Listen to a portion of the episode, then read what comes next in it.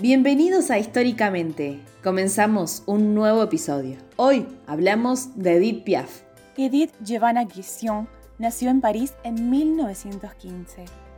Fue una célebre cantante y letrista francesa. Su vida, sin embargo, estuvo marcada por la desgracia desde el nacimiento. Hija de una acróbata de circo y de una cantante de cafés, al acercarse el momento del parto, su madre alcohólica no consiguió llegar al hospital por lo que Edith nació en plena calle de París. Fue criada por su abuela, que la alimentaba con vino en vez de leche, y una tía que dirigía un burdel. Dada la precaria situación económica de la familia, Edith tenía que ganarse unas monedas cantando en calles y cafés de París. La situación empeoró cuando con 16 años se quedó embarazada, hija a la que llamó Marcel, pero murió a los dos años. La vida de la cantante quedó marcada por esta tragedia. Esta la llevó nuevamente a seguir cantando en calles y cafés de París.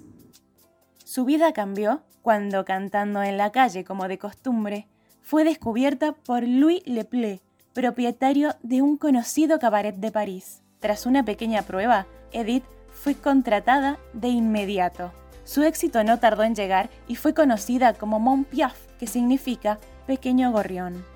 El propio Louis instruyó a Edith para convertirla en una gran figura de cabaret. Sin embargo, la vida volvió a castigarla, ya que Leple fue encontrado muerto de un disparo en el club que frecuentaba y la cantante fue sospechosa del asesinato. Lamentablemente, volvió a mezclarse con lo peor de los barrios bajos de París, llevando una vida desordenada, motivo que la llevó a cambiar su nombre artístico por el de Edith Piaf. Luego de la Segunda Guerra Mundial, un reconocido compositor la ayudó a emerger y se convirtió en la musa de poetas e intelectuales. Retornó a los grandes escenarios de Europa y de América. Fue así que tanto su voz y sus canciones, todas escritas por ellas, se hicieron famosas. Por ejemplo, La vida en rosa y Los amantes de París. En 1947, Edith fue amante del boxeador Marcel Cerdan, campeón del mundo de los pesos medios. Fue el gran amor de su vida, pero la desgracia volvió a golpearla. En octubre del 49, el avión en el que viajaba Cerdán rumbo hacia Nueva York se estrelló, muriendo así todos sus ocupantes. En su memoria, Edith escribió la canción Himno al Amor. Aunque tuvo una vida personal polémica, con pocos periodos de felicidad, Sabía irradiar fuerza y encanto en sus actuaciones.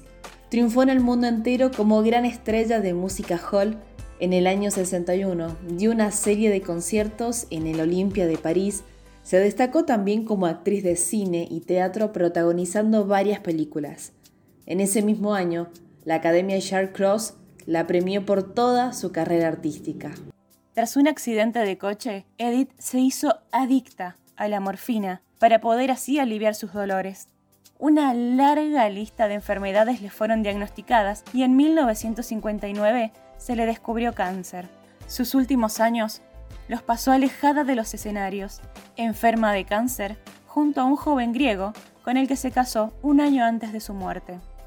Edith Piaf murió en 1963 en la Provenza a los 47 años de edad en su entierro, el cortejo fúnebre fue seguido por una multitud de 40.000 personas.